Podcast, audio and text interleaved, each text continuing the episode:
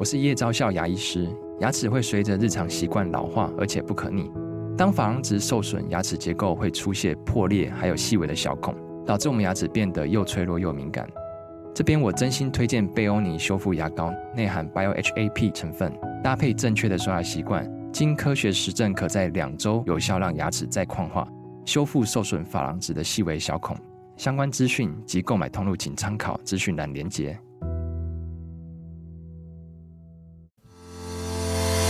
好你点进来听，刚好我想说点什么。大家好，欢迎收听《刚好遇见你》，我是赖芳玉。每集我将为您带来轻松、舒心跟专业的多元角度，我们一起来聊天吧。今天刚好遇见你，我们再度邀请我们的丽颖心理师啊，只是说这一次要聊的东西有点沉重，嗯，也就这两天婆婆杀了我的这个则新闻有再度在发生了一些事啊，也就是这个媳妇的父亲跟妹妹呢出来开记者会啊。那么也把他们在就是姐姐啊，也就是这个媳妇，她在生前四十八小时的一个录音档呢，就公开了。那这个公开里面提到说，她跟婆婆是在这个厨房在洗东西的时候，好像有一些两个之间的一些对话。这主要是呃有一些包括二十几次的对不起了。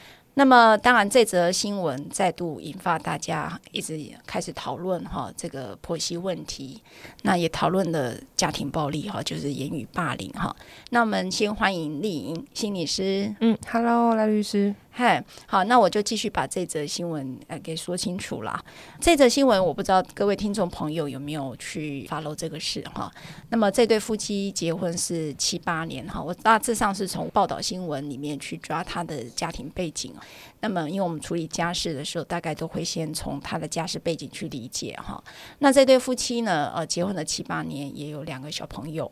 那么这个媳妇呢，跟婆婆就有一些可能关系比较紧张。那么呃，在他们记者会上面提到，就是说，应该他讲说，写了网络上婆婆杀了我这则新闻之后，就发生了很遗憾的事情，就是有亲生的事情发生。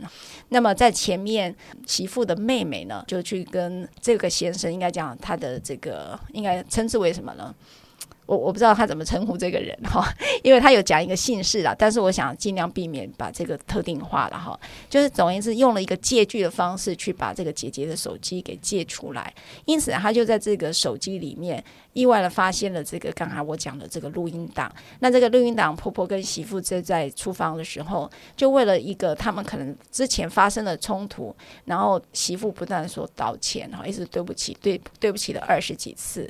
可是这个婆婆似乎好像态度呢，有用哈。报道是说还呛她，你不是很能干吗？你自己很能干吗？哈，你讲这样的话根本就是不服气，不知道自己错在哪里。那虽然这个媳妇一再的否认她自己有口出恶言，也从头到尾的一直说对不起。那婆婆对她否认口出恶言这件事情很不满，她说。你没有凶我，那你要怎样？要动手才叫做凶吗？一说这个媳妇就说：“我并没有对婆婆你不礼貌，也没有口出恶言。”那个婆婆意思说：“你要怎样才叫做不是口出恶言？难道你动手才算是吗？”那当然，这个录音带不知道他们为什么而吵架。那只是虽然过程也没有很火爆，只是从这个录音档里面听得出来，婆婆口气是很不客气的，也酸言酸语的。那么这时候，这个媳妇哈回话的语气有点无奈，甚至就放弃了回话辩解。那感觉上，他就是真的放弃了。好，这是今天的呃一个新闻报道。那这个当然这里头有一些对语气跟当下情境的一些评价，那也仅供呃听众朋友参考哈。这就是报道这件事情。好，那么这个状态到底是呃是什么样的一个状态呢？哈，就是说。到底媳妇她处在一个什么样的一个情境哈？那我也在丽颖要给我们做一点点分析之前哈，我先讲一下哈。那么就新闻报道讲到，她好像在八月六号哈左右，她其实有跟朋友呃有在分享她那一阵子的状态啊。那她有提到了有一本书，那那本书她说跟她的状况是一样。我为什么要把这个提出来？我先把她的心境哈先讲出来哈。她说。他跟公婆相处了八年，被当垃圾。那书的内容是这样的：好人 mark 起来，好人看到的，在看别人的时候，只会用结果，甚至是用自己看到的表象来审判别人，不管是误解还是真实伤害，哈。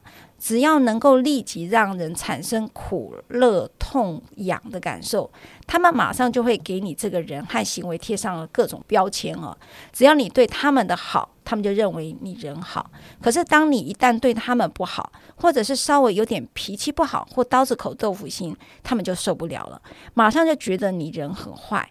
至于你是不是果真像他们想象的这么那个样子，他们也不关心。换句话说，他们感觉正确的才是正确。如果他以爱之名来伤害你，你也应该要理解他，而你却不可以因为任何原因伤害他们。那这个大概就是他在引用了这本书讲，他说他的状况就跟他是非常的类似哈。呃，这个心境是他在诠释他当下的状况哈。那丽，我想要请问你对这个媳妇有没有什么样的看法？我觉得，呃，就是我其实也同时注意了，就是这个蛮大的新闻。那这个新闻其实被转发了大概上万次，这样，嗯、然后一直到这个事件发酵了，中间其实大概平息了约莫三个月吧。那这两天有一些新的，就是关于就是这个媳妇原生家庭的爸爸跟妹妹的发言啊等等记录。那我觉得看就是从一刚开始看他留下的最后呃一段话，以及陆陆续续出来的一些文章里头，我觉得可以感觉出来这个媳妇其实非常的绝望。这样，那当然，当然老实说，我觉得嗯，其实他有试图要挣扎，他有试着要让自己可以。能够从很深很深的深渊里头，试着要伸手去抓住一些什么，这样，但是看起来就是对他来说，他处在一个非常孤立无援的感觉上，是孤立无援的状态，就是蛮有趣的。其实他身处在一段婚姻关系里头，然后有他有他有他的孩子，然后也有先生。那这个这个家庭结构，这个夫妻关系，还有我相信他有一个很关心他的原生家庭，嗯嗯，他在。他拥有这么多关系里头，却没有他却没有办法抓住任何一个。然后，甚至他或许是他也没有打算要让他不想要让自己的状况可能不要被担心或什么，所以原生家庭实际上他们关系良好，但是却没有隐隐约约觉得怪怪的，但是却没有直接得到什么样的讯息是他需要被帮忙的。嗯，所以我觉得这个状态应该蛮绝望的，就是他在一个深渊里头，他想伸手，他想要挣扎，那他想抓住某些人，可是他又很担心这样的抓住会不会让对方担忧。嗯或者是，我觉我觉得这个这个是想很想活下去，很想继续下去，但是又找不到一个真的可以让自己活下去的立足点，所以他最后就是他最后有一句话，他就说：“哎，是不是不想活，是活不了了。”嗯嗯，你知道，我觉得从丽颖这边，我们听到了一个很状况，就是呃，你有个先生啊、哦，那当然从报道上听听下来都是高射精的人。好，听起来哈，我从报道上来看，有两个很可爱的孩子，然后有很好的家庭背景，那原生家庭也非常关心他。所以，他其实，在我们的社会图像里，一定会画上幸福的一个图像。可是，大家如果去想象一个意象，就是很多人，包括最近有个日本女星，好，她也是称之为微笑的呃标标志嘛，微笑女星哦。可是，很奇怪的是，微笑的背后，其实到底背后有什么样的创伤，我们不知道哈。可是，我们经常都看到了，嗯，他的微笑。好，我们往往就看到微笑，包括呃，其实在这个报道里面，就是他们在接受专访的时候，我看到爸爸哈跟这个妹妹也在说，呃，其实，在八月八号的父亲节，他们还有聚会。那么他看起来，他用一个字眼叫做“很正常”，好，叫正常。好，所以他其实并不知道，家人都不知道他心里有这么苦。所以，是不是也让我们从这个新闻也让我们明白哈，有些事情。呃，可能大家看到的幸福的图像，但不意味着他的背后，呃，也是跟他的微笑是一样的情境哈。好，那当然，我们回头来问一件事，就是说，为什么接不住他？因为他的微笑，是不是就是让大家很难接住他？哦，我们理解的是这件事。那为什么求助又这么困难？嗯，我觉得多个层面来思考这件事情。虽然我本身并没有结婚，但是我必须，我我觉得从一个从自己原生家庭离开，然后到一个新的家庭里头，那会是一个新的角色。那他必须要去融入很多呃新的习惯，然后新的家庭互动。那诚实的说，他其实就是所谓的叫做外人的样子嘛。嗯、那在这个磨合的过程中，一定会有冲突。那我觉得，在一个可以想象一个什么事情都做得很不错的一个高学士、高社经地位的人身上，我觉得他们会试着把自己的角色做得很好。那再来就是，我觉得那个反省机制其实出来的很快。那当有冲突发生的时候，你还是会去反思是不是自己做的不够好，这样。所以，于是我觉得在这个过程之中，你就会。所有所有的旧责会回到自己的身上，会希望自己做得更好。可是有的时候，我们在这个过程里头，真的出了什么状况的时候，我们就不会向外求救，因为会认为是我做的不够好，所以我还有什么资格可以向外做些什么呢？我觉得，我觉得求助这件事情的确是很难的。然后，那再来就是。求助有的时候就是一个细微的小讯息，但旁边的人不一定接得住。就像我觉得这个这个媳妇，其实她有试着要求就、要挣扎，可是太太不经意了。就是他透过一些书里面的内容，然后一些文字这些东西，就是隐隐约约在透露什么，可是却没有直说。那在这个过程中，其实旁边的人不一定抓得到，然后以及就是未必敢问，因为毕竟每个家都有每个家自己的事情。因为我觉得种种的状况之下，就会出现了接不住的状况。嗯，对。那我觉得，当就是或许对他来说，要把这件事情摊开来让大家知道，我们会说，嗯。就是老老一辈的人都说这叫家丑嘛，所以这个家丑可以说吗？嗯哼，欸、我觉得丽颖讲的是对的，因为呃，求助困难有时候是反省的机制来得太快，哈。那对什么样的人反省机制来得太快哦？你就你会发现，刚才呃，我们刚才在讲那个录音带里面提到对不起二十几次，好，然后再核对哈，我们在核对他当时在八月六号。他不断的，他那那个手机有 Google 一些什么，嗯、妹妹也很聪明，想他当时到底发生了什么事，嗯、所以他 Google 了言语霸凌，Google 了家庭暴力，也 Google 了刚才那本书。可是，即便有了这样的一个资讯，可是他还是选择，他还是用了一个词，就是我很难正常的活着，活不下去哈。嗯、好，所以，可是即便讲了这么多，他有在挣扎的时候，其实他还是回到了自己认为自己不够好。你你看到他不断的对不起，嗯，然后他那本书里面提到，好像你这个人好不好，就由好人来做判断，结果就是你做的事情是不是符合他们所期待的。然后呃，你只要有认为呃不符合他们期待的，你好像整个人都被推翻掉。嗯、就说你这件事，我举例了哈，譬如说你做的不够好，你你可能呃家务事没有做好，或者你今天情绪不好，脸拉下来，那他就会觉得 OK，你是一个糟糕的人。可是。问题是，他情绪可能现在刚好因为工作累了，他只是拉下来。可是当好人说我是关心你，你然后你还好像还不耐烦的样子，所以你就是一个坏人。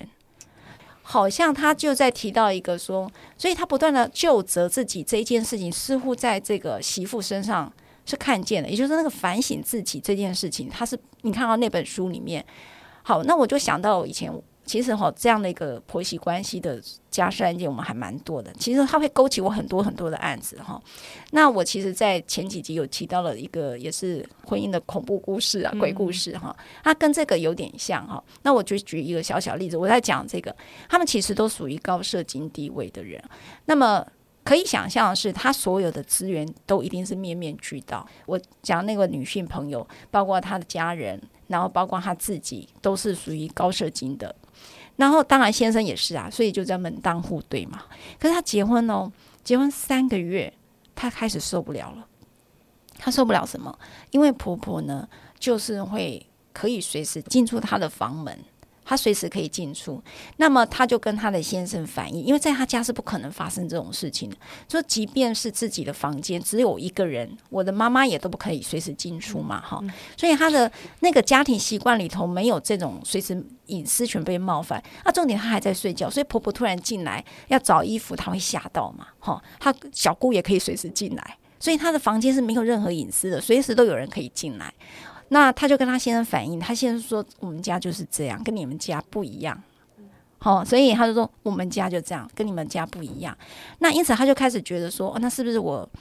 他认为是自己没有理会到，我结婚了，我应该要融入这个家庭，嗯、我应该要努力一点，一定是我不够努力。可是他就真的很痛苦，包括他的内裤，呃，要怎么样洗都要被指导。这个都对一个独立女性，因为我刚才讲，她也是一个高社经，她、嗯、是在金融界，也是一个高社经地位的人啊。所以她对于她那个独立的那个。他已经有他自己的生活方式了，所以他并不知道说，连他洗自己的内裤都要被指导，嗯、然后他就很痛苦。后来，呃，他在三个月之后，他整个几乎就就是每天就哭了，他就很低潮，他觉得他非常不能适应这个婚姻，可是他也不希望，因为什么？他很怕被他娘家人伤心，因为呃，他娘家其实也是家教很严格的人，所以。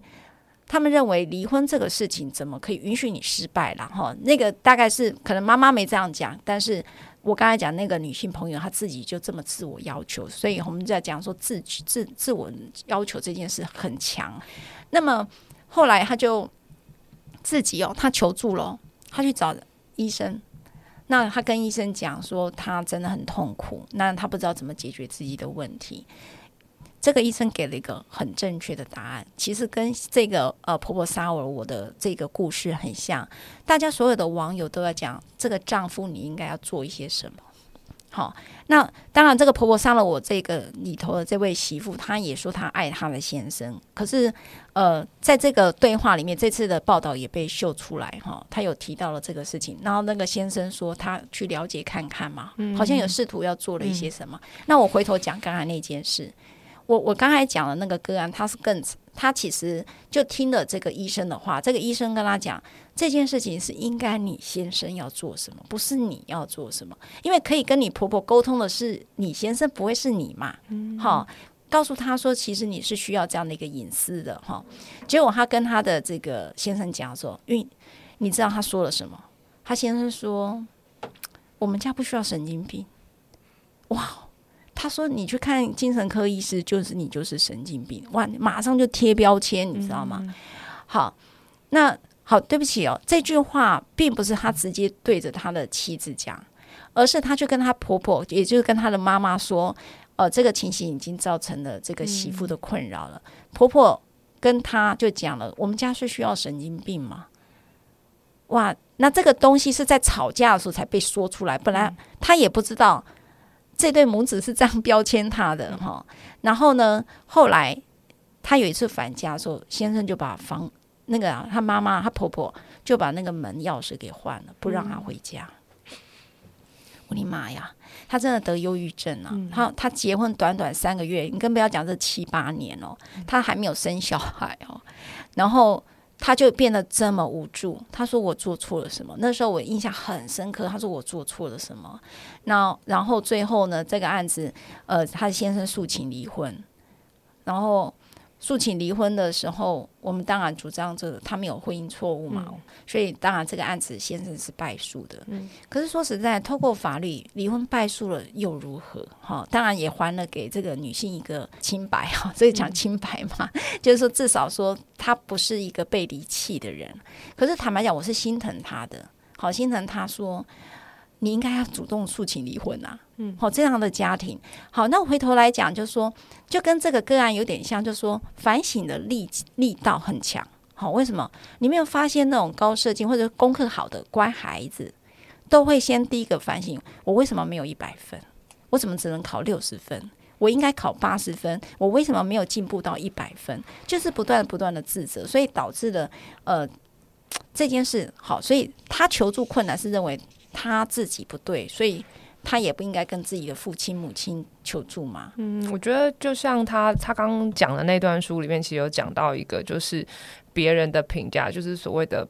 就好人就是怎么样怎么样，就那一段。嗯、那我觉得实际上他也，我觉得他也蛮，他也非常，他除了某个程度上他觉得自己做的不够好之外，我觉得他某个程度上也让别人来界定他做的好不好。所以其实、嗯、对，所以我觉得他引用的那段书的内容，我觉得他，我觉得他也在说他不喜欢这个情境，可是他还陷入了这个情境，让别人来界定他好与不好。所以在那个别人评价他自己的过程中，我觉得那个。慢慢失去了那个自我的价值啊，跟自己的信念。嗯、那我觉得，往往我觉得人处在最恐怖的状况下，就是你没有自己的信仰。所谓的那个信仰，当然不是只是单纯这样想，就是我我我活着都会有一些信念存在。嗯、那我觉得最可怕是这个信念被彻底的打败了。嗯、对，那我觉得那那个就是等于那个就像一个灵魂一样。那这个东西消失了之后，我也。没有办法再活下去了。那，呃，我觉得有有的时候可能会说，诶，那像。也许这个这个原生家庭，其实这媳妇的原生家庭关系良好，我相信原生家庭对她不会有任何的指责或是什么。嗯、可是我觉得有的时候那个价值观的流露，其实是不知不觉的哦。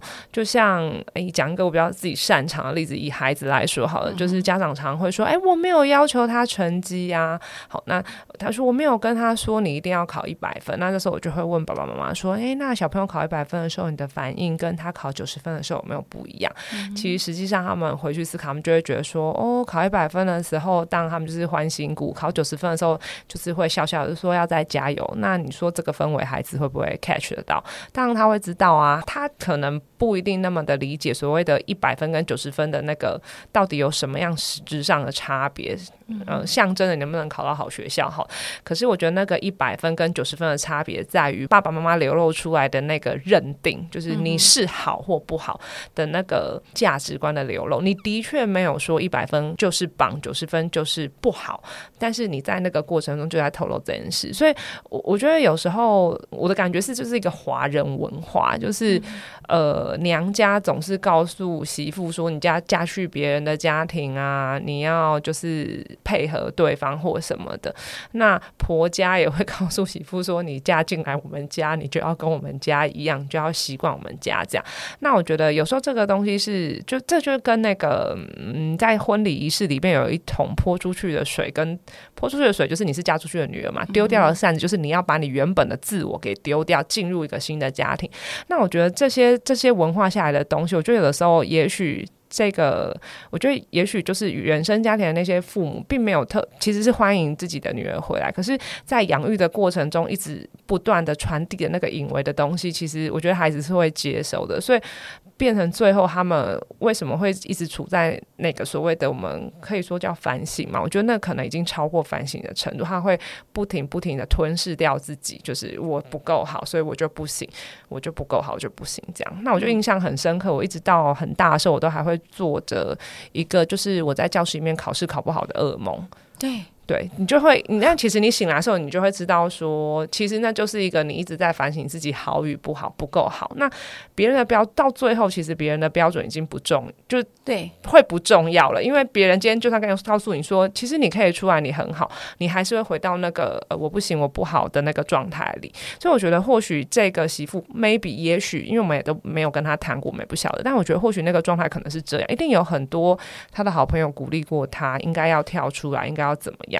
但我觉得在那个状态里面，其实我相信他是生病，他有困难，他其实没有力量，所以在那个过程之中，他开始慢慢的陷入。我觉得他已经失去了要活着的那个自我信念，他所仰赖的那个所谓的价值。嗯，对，我觉得那其实是一个崩解的过程。嗯，那这其实是一个很可怕的事情。嗯，我觉得确实哈，就是在这个报道里面，我觉得反省我比较看到的，就像呃丽颖刚才所讲的，就是。那个反省的力道在反噬，好，那那个反省的力道反噬到攻击自己，哈，就很像免疫系统嗯的反噬。嗯、其实它真的很像免疫系统正在攻击自己，它本来是要保护自己的机制，全部都回到自己身上，把自己给吃掉了，哈。那所以呃，我我当然觉得华人社会里面非常强调反省，哈。那刚才丽颖讲了一个很大的重点，就是其实今天不是呃原生家庭说了什么，那。可能也不是朋友有没有接住他，而是从可能从小到大，我们要扮演一个乖孩子，帮扮演一个好孩子，或者是我们曾经试图叛逆，或者我们曾经试图有一些不好，有有一些状况可能不好的时候，有时候我们状况确实会不好。但是很多的体罚也好，好或者很多的文化里头，就是你怎么可以不够好？嗯，好，那就我跟其实跟丽颖一模一样，我到很多年很多年做梦都梦到我公我那个题目没有写完。那我的分数就突然本来是一个，我明明都会，可是我为什么只做了可能只做了一半？我没有办法，没有足够的时间。好，就像跟我们现在为什么会那么焦虑，处理事情那么焦虑，因为我往往就觉得时间不够，因为考卷写不完。那我们也譬如我举例了哈，可能这个媳妇有人认为我在工作上我想要做好，我在家里我也想做好，我在原生家庭我也想要做好一个女儿，可是我真的我有我的局限性。好，那我本来就已经很自我，我自我救责了。可是如果再有一个长辈，哈，那个长辈可能还某种程度是具有一些典范性的，可能也是个高社经地位的，嗯、也是先生所呃敬佩的妈妈，哈。那么是一个很崇高的位置，婆婆就是摆在一个很崇高的位置，然后又代表了一定的位置的时，呃，一个崇高的位置的时候，那么他他会开始会把你的反省的东西完全画上等号，你就是一个老师。来告诉你，你做错事情，然后呢，他所以他才会有二十几次的道歉，不然你很难理解你为什么在这个关系里头，你只能不断的道歉，然后说那天没有口出恶言，那个口出恶言可能只是一个情绪不好。他说这还不叫口出恶言，就好像说，呃，就很像那个场景，就是妈妈，我我考九十八分，其实我觉得我已经够好了啊，你九十八分你还敢说够好吗？嗯，好，就好像说你真的还不够好。这个跟我们最近有，当然我们最近有一些校园的也是有类似的这样的一个事件，包括你会看到刚才讲日本女星的微笑女星啊，都是那种看起来很优秀、很幸福，我们都会觉得是胜利组，可是最后他们还是发生了这件事。好，那最后因为我们的时间有限哈，当然我们希望有机会再找丽颖也再继续聊这题，但是我先讲一件事，也让丽颖也给我们一点想法哈。今天很特别的，已经今天也超过三个月，离那个遗憾的事情也超过三个月了哈。那这个妹妹跟这个爸爸他说，其实他们为什么要公开这件事情，是希望不要再有这样的一个遗憾哈。对于言语霸凌啊哈，也不希望有下一个呃像他姐姐一样的事情再发生哈。那么你怎么看爸爸跟妹妹哈要在这里头这么努力，这么努力要再发言？好，然后甚至让社会大众再继续讨论这件事呢？嗯，我觉得，嗯，在很早期、很早期的时候，我有在自杀防治中心工作过。那我们对于那些自杀完成的人，就是他们的自杀遗嘱，其实花了一些时间，觉得应该去 care 他们。那我觉得对他们来说，他们心里面应该有蛮多的愧疚，觉得自己当初如果早知道可以做些什么，那就不会怎么样，怎么怎怎么样这样。那我想，嗯、其实大家都想要有那个早知道，可是有的时候就是没有办法。那我觉得爸爸跟妹妹不停的努力在做些什么，我觉得有一部分是，呃，但我觉得。这个这件事情如果可以发酵，让它成为一个不管今天是一个法律上面的保护什么，那会是有意义的。那我觉得另外一个是，那是他们可以在帮逝去的姐姐做逝去的女儿做的事情，以及连接。我觉得那个连接其实还是蛮重要，所以。呃，我想那就是为什么他们在三个月后还还会再重新的说明这件事情，然后试图的在这个看似没有希望，因为姐姐已经离开的这个状态里面，再找出另外一个一线生机，而这个一线生机是为了别人找的，为了这个身份的人找的。嗯，这个就是呃，大家可以再回头去看，我们有一集就是 Eric 生死学里面亲人的告别，里面提到如何去。延续这个往生的亲人的那种精神，跟他想要做的事情，我相信他是想要在为这个姐姐或为他这个女儿在做一些他想要透过这个脸书来告诉大家的事情。啊，这个是他们一个哀悼很重要的一个仪式。那么这个事件，我们希望。可能也许我们都很多很需要学习的地方，那么我们也日后希望能够这阵子当中，大家也可能找到了一些帮助我们的方法。那今天谢谢丽，谢谢你，嗯、谢谢赖律师，谢谢，拜拜，拜拜。如果你喜欢我分享的内容，欢迎订阅。想请我喝杯咖啡，欢迎打赏。我们会全数捐给儿少权心会。如果你想要更了解二少全新会，在每集详细内容都会有介绍。大家下次刚好遇见时，我们再来聊天喽，拜拜。